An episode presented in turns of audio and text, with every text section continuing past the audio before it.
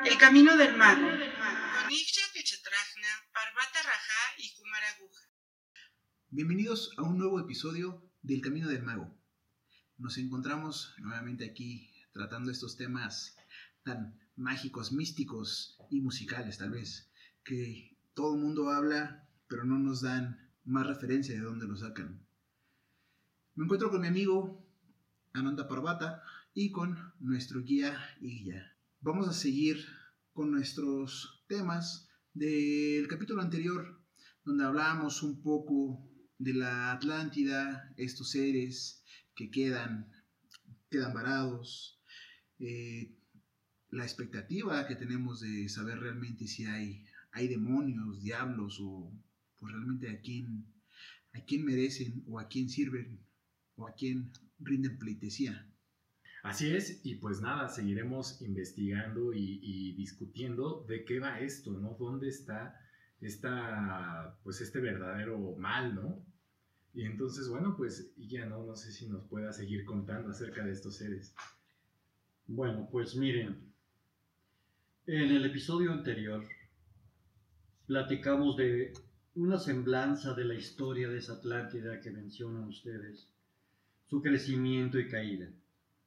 Y aunque en una forma demasiado resumida para mi gusto, como una simple remembranza que nos pueda dar entrada y entendimiento para lo que nos está sucediendo ahora, lo que nos aqueja en este tiempo en el que vivimos.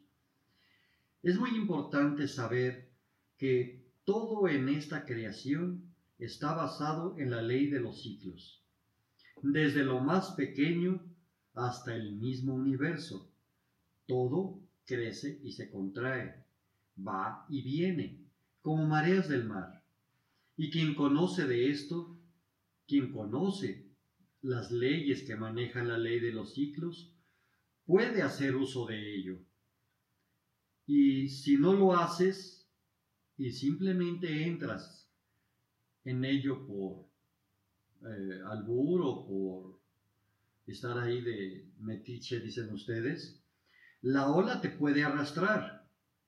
O si sabes manejarlo, te puedes aprovechar de ella y surfear y llegar hasta la meta.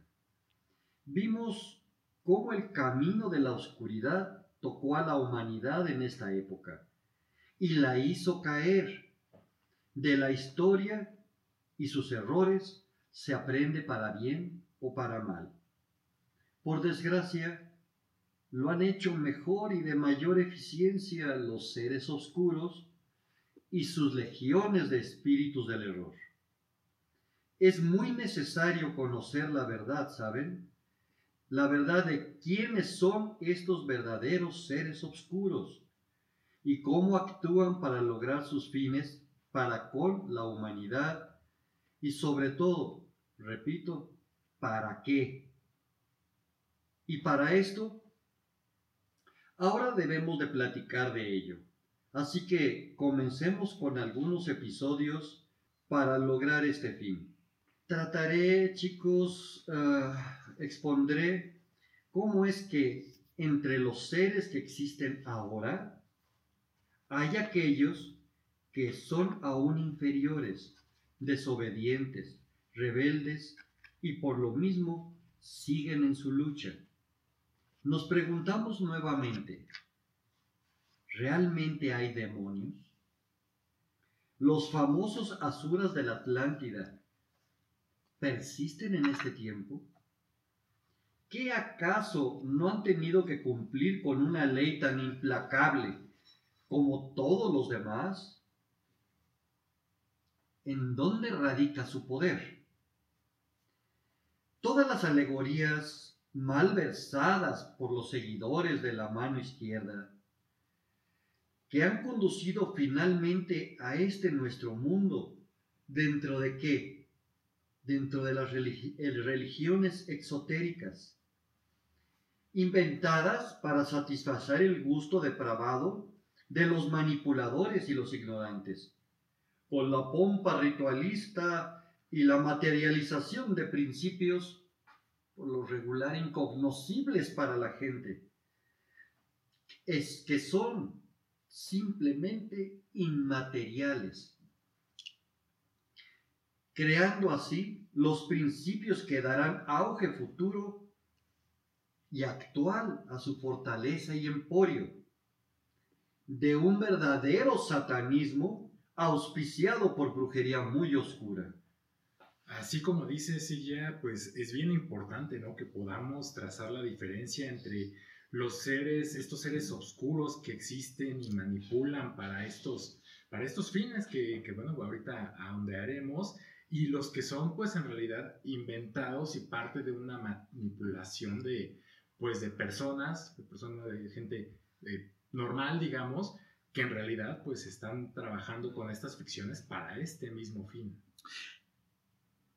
me, llama a mí mucho la atención es, ¿realmente a quién sirven estos seres oscuros? Empezamos con los pequeños diablillos que nos hablabas y después vemos que la jerarquía va aumentando en poder y en dominio, pero vimos que no tiene también relación con aquellos ángeles caídos tal vez, no trabajan para ellos, no son los malos.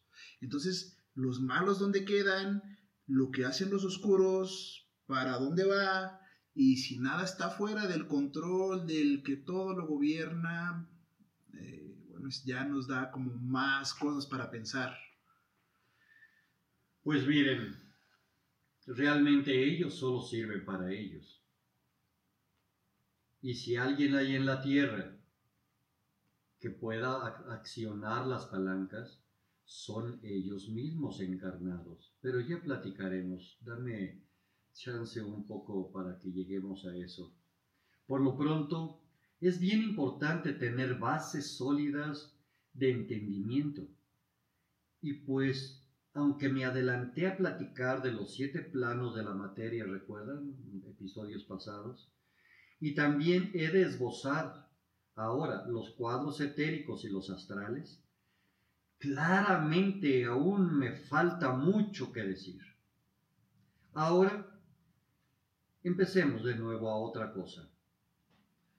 Ahora, eh, hay que dar conocimiento un poco más allá, ¿qué les parece? Y de hecho, a una de las bases de la teoría cristal. Por lo tanto, veamos algunas de estas de nuestra teoría, aunque claramente, repito, no podré aún platicar de todo, o más bien exponer toda ella en los minutos que ustedes me dan aquí. Les invitamos a que hagan sus apuntes, recuerden tomar sus notas.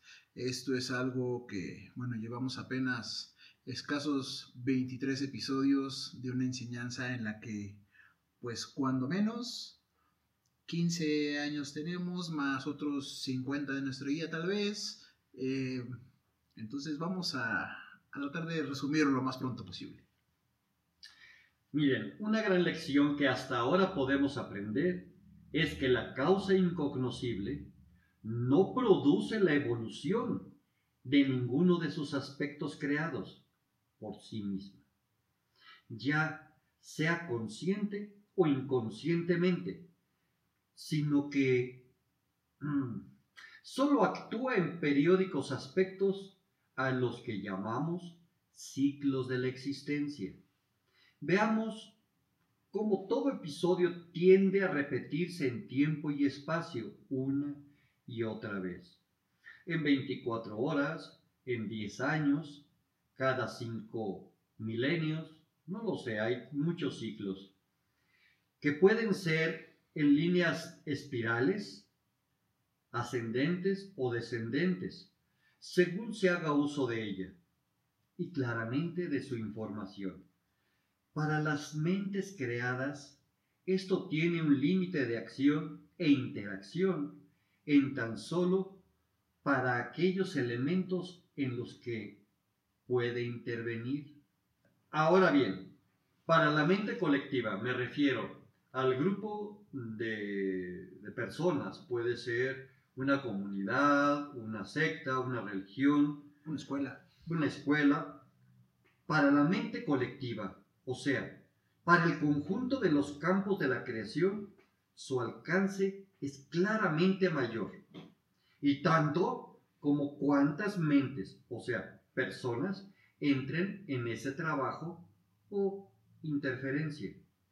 Y aún mayor es un campo de acción a nivel cósmico, ya que pueden estar compuestos de diversos e innumerables huestes de poderes creadores. Y aún así, por más infinita que sea esta, en el área manifestada, o sea, en el lugar que se desea o se proclama la acción, será siempre, siempre, siempre limitada, o sea, finita, en relación con el espacio inaccesible por su aspecto esencial supremo. ¿Por qué? Todo ser en el universo es finito. No hay todos poderosos. No puede ser perfecto. Y repito, no puede ser un ser o un elemento cognoscitivo, un ego en el universo todopoderoso. Porque si lo fuese así, entonces tendríamos una variedad de absolutos todos poderosos. Entonces escuchamos cómo, pues en realidad, ¿no? Ninguno de estos oscuros o de luz, pues serían absolutos, porque si no dejarían el absoluto de lado. Y entrando un poquito en lo de los ciclos, eh, pues dice, ¿no? Que, que si no conoces la historia estás condenado a repetirla. Pero bueno, si la conoces y no sabes qué hacer con ello, estás condenado a ver cómo se repite sin poder hacer nada. Entonces, eh, pues, ¿cómo estos sucesos del presente, futuro pueden influir en nosotros? Cuando comenzó la creación en sí, o sea, voy a empezar con algunos parámetros esenciales de la teoría cristal. Cuando todo comenzó, emanándose desde eso a lo que hemos llamado el corazón de Dios o gran sol central, o si lo quieren ver más científicamente, el momento de la explosión llamada Big Bang, desde el punto de máxima densificación, diría Stephen Hawking, según lo reconocen los físicos teóricos. Bueno, pues ahora tratemos de describir qué compuso dicha emanación o mejor dicho, emanaciones físicos teóricos. Y bueno, pues también aclaremos que al hablar de este, de este gran sol central o de este Big Bang, pues no nos referimos a un lugar físico, a un lugar en el espacio, ¿no? Sino pues en realidad a todos los puntos de energía donde nació todo esto. De hecho, sí nos referimos a un punto en el espacio, en el cosmos. Pero ojo, no es solamente el material. Miren, vamos a empezar. Primero, ¿qué había dentro de este centro de máxima densificación? Mm, físicos teóricos, mi pregunta. Pues les diremos simplemente en la teoría cristal, espíritu absoluto, sustancia plástica y FOAT. Lo traduzco Padre absoluto, Madre cósmica y el Hijo. Sí, el que va de oriente a occidente y regresa como un rayo imparable, que todo lo llena y todo lo compone. Esto está como una bomba de presión incalculable. Imaginemos este centro atestado de todo el infinito en un solo punto. En la teoría cristal decimos no existió el Big Bang como tal. Nos cuentan los grandes maestros ah, que dentro de esta esfera aparecieron siete puntos Laya, que luego se conocerán como Elohim, brazos creadores de Dios. Imaginemos cómo en esta esfera de máxima densificación como si fuese una olla express, de esas que tienes en la cocina para eh, cocer frijoles. Imaginemos que tiene siete válvulas y deja salir de golpe todo su contenido. De ellos primero sale que toda la fuerza de campos energéticos de resguardo y acción, creando un telar entretejido de energía pura y básica, que compondrán la base, los cimientos de la futura creación del universo. A esto es a lo que nosotros llamamos el telar akáshico. Una infinita entrelazada red de microfilamentos de energía. O sea, el cuerpo de la materia base del cosmos visible y también del no visible para nuestra percepción. Y ya, este, pues ya, ya entramos a hablar directamente del telar akáshico y pues este, la verdad es que lo hemos revisado antes y, y, eso es algo bastante complejo. No sé si nos lo podrías bajar un poquito más. Pues si quieren, eh, pueden estudiar algo de los principios teóricos de la teoría de las supercuerdas o mejor tal vez de la teoría de la supersimetría de las cuerdas como entendimiento de la supersimetría del cosmos, como la base fundamental de la teoría del todo, que terminará como nosotros algún día, espero lo logremos, con la teoría M. Pero algo nuevo ahora, ¿sale? Imaginemos que todo salió por partes. Después de este telar akáshico, viene la segunda emanación. Oh, sí, otra emanación encima de ese telar. Se despliega sobre el mismo un campo de información que es la mente divina. O sea, todo un inmenso e incalculable campo de información de resguardo y acción, listo para ser interpretado como una sopa de letras. La siguiente emanación la tercera eh, empalma sobre esta y es la voluntad divina sobre este campo de información anterior y lo hace actuante, o sea, da parte a la voluntad creadora. Posteriormente una cuarta capa de interacción de las dos anteriores, o más bien de las tres anteriores, que forma el anima mundi o sea, el alma del universo, o sea, el cuerpo de la memoria divina.